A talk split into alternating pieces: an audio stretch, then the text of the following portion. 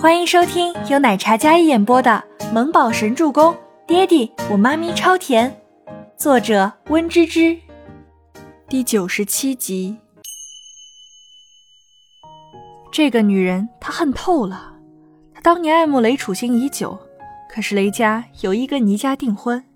倪家豪门世家，倪家小姐美貌惊人，是上流社会有名的名媛小姐，性子高傲娇蛮。但确实是难得一见的美人儿，爱慕她的人极多，而她赵子琪不过是一个不受待见的小门小户，样样不及她。但是她对雷楚星自幼生情，爱慕了多年。听到他要订婚时，如同雷劈。他去求倪清欢，让她不要嫁给雷楚星，只要倪家不同意，她就有机会。毕竟当时谁家千金比得过倪家大小姐？他表面上答应，但是订婚典礼却如期举行。虚伪可恶的女人还在订婚典礼侮辱她最爱慕的男子，这恨怎么能消除？但是此时看到倪清欢，赵子琪便觉得风水轮流转，这句话是对的。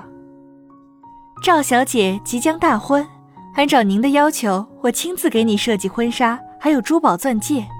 你看看还有哪些地方需要改动的，大可以提意见哦。孟年星似乎装作看不见赵子琪对倪清欢的冷嘲热讽，就算是他自己带来的助理，可是也没有半分要维护的意思。好，我看看。赵子琪笑着接过设计稿，这时服务员上前为两位续咖啡，放在这里吧，你下去。赵子琪对着服务员说道。服务员听话的将咖啡杯放下。按理来说，这样的星级咖啡店是直接手磨咖啡端上来的，怎么会续呢？你来，赵子琪对着站在那里的倪清欢命令道。果然，倪清欢镇定没有动，清冷的眼眸看着坐在那里高人一等的赵子琪，还不给赵小姐续咖啡？孟年星见他不动，睨了他一眼。语气很低，但是有警告的意味。要是赵小姐不高兴，这单生意黄了，几千万你来赔。孟年星的话说得很直白。要是赵子琪不高兴了，那么你就等着吃不了兜着走吧。如此仗势欺人，倪清欢心里有些生气了。他站在那里，好似一个天大的笑话一样，而赵子琪却不以为然。我听说呀，倪家家破人亡，怎么落魄的野鸡还当自己是昔日的凤凰了？倪清欢，我让你给我倒咖啡，你就必须给我倒。要是敢反抗，后果你自负。赵子琪怎么会放过奚落踩低他的机会？赵子琪那投射过来鄙夷还有嘲讽的眼神，就像是一把锐利的匕首，直直的插入他柔软的心脏。又痛，但却不能发作，因为如今的赵子琪是他不能惹的人。赵子琪高傲的睨着他，那视线宛如比拟的女王，而倪清欢是任他践踏的蝼蚁。没办法，倪清欢心里挣扎了一番，还是一步上前替他倒咖啡。赵子琪那精心制作的美甲，轻轻的在桌面上轻扣着。一副姿态高贵的模样，看着低声下气的倪清欢，得意极了。倪清欢小脸绷着，替他将咖啡倒好之后，想要退回孟年星身边，但刚放下咖啡杯，迎面就被泼了上来。啊！你这么烫的咖啡，你要烫死我呀！咖啡渍泼到他脸上，泼到他那件蓝色的衬衫上，瞬间一片狼藉。倪清欢那张清丽无双的小脸狼狈不堪，胸前的衣服被泼湿，里面的衣物隐约可见。抱歉啊，他新来的，有些不懂事，你别跟他一般见识。服务员，重新端一杯过来。孟年心安抚着气急的赵子琪，仿佛倪清欢真的做错了什么事。赵子琪那是生气咖啡烫，而孟年心他只是想要奚落倪清欢。想看他出丑罢了，并且咖啡这么烫，把他那张漂亮的小脸蛋烫得毁容，那就更好了。看着那张脸，他就妒忌。赵子琪，倪清欢忍无可忍，他咬牙低吼了一声，那澄澈的双眸里满是怒火，双拳狠狠地握紧，因为隐忍，整个纤细的身子有些微微的颤抖。他瞪着赵子琪，这女人分明就是故意的。倪清欢，不要生气，去洗把脸。他是我们的大客户，要是这生意黄了，你是赔不起的。几千万，倪清欢的确赔不起，但是他就这么被人侮辱，难道就是应该的吗？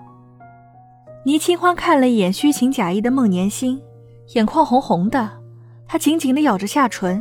今天的屈辱分明就是他故意安排的，但是他却不能沾任何负面的话。因为赵子琪是客户，大客户，是倪清欢如今不能得罪的人，被追究起来，顶多算是客户为难，再深究，说不定还是他得罪了客户呢。这锅真是又重又大。怎么，你要是烫着我了，医药费怎么说也得几十万、百万的吧？你赔不起吧？伤着你也不过就是一身衣服的钱，我就赔你这一身衣服吧。赵子琪从他的爱马仕包包里抽出自己的钱包，然后翘着兰花指，拿出两百块钱丢在倪清欢的脚边。虽然呢，你的是地摊货，不值这个钱，但是我大发慈悲，再赏你一顿饭吃吧。赵子琪心中感觉大快人心，看到倪清欢那副敢怒不敢言的模样，内心真是爽。倪清欢将眼泪憋回去，冷冷一笑。谢谢赵小姐好意，留着以后打玻尿酸用吧。你那张脸啊，的确贵，一看就是没少费钱动刀子。倪清欢恶心回去道：“就算是一身名牌又如何？这人心早就烂透了，恶心又卑鄙。”你，赵子琪拍桌起来，怒指倪清欢：“赵小姐这么天生丽质，别跟她一般见识。如今呀。”他已经可怜成这个模样了，就当可怜可怜他吧。这次你婚礼，我额外送你一副定制的皇冠，怎么样？就当是我送你的新婚贺礼，我亲自设计。孟年心安抚着赵子琪道：“两人那一副尊贵高洁的姿态，你来我往间皆是出手阔绰。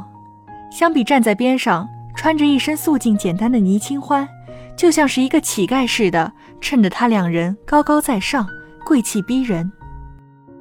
倪清欢转身去洗手间清洗，虽说那咖啡不是特别滚烫，但是也是刚煮好的，温度仍然很高。脸上没被泼到多少，也就下巴还有右边脸颊一点点，受伤严重的是胸前的锁骨的地方。倪清欢解开扣子一看，已经红了一大片。刚才咖啡泼到衣服上，没有及时处理，布料贴合着滚烫的地方已经开始红了，火辣辣的疼。没事的，没事的，倪清欢会没事的。倪清欢压制着心里的愤怒还有委屈，更多的是委屈吧。如今他的性格早就被磨灭的丁点不剩。孟年星说的对，如果搅黄了这单生意，几千万。他赔不起，几千块他都赔不起，何况几千万呢？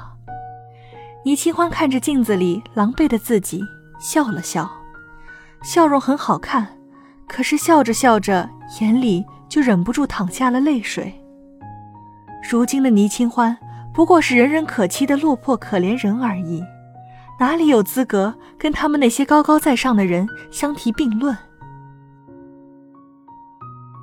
本集播讲完毕，感谢您的收听，喜欢就别忘了订阅和关注哦。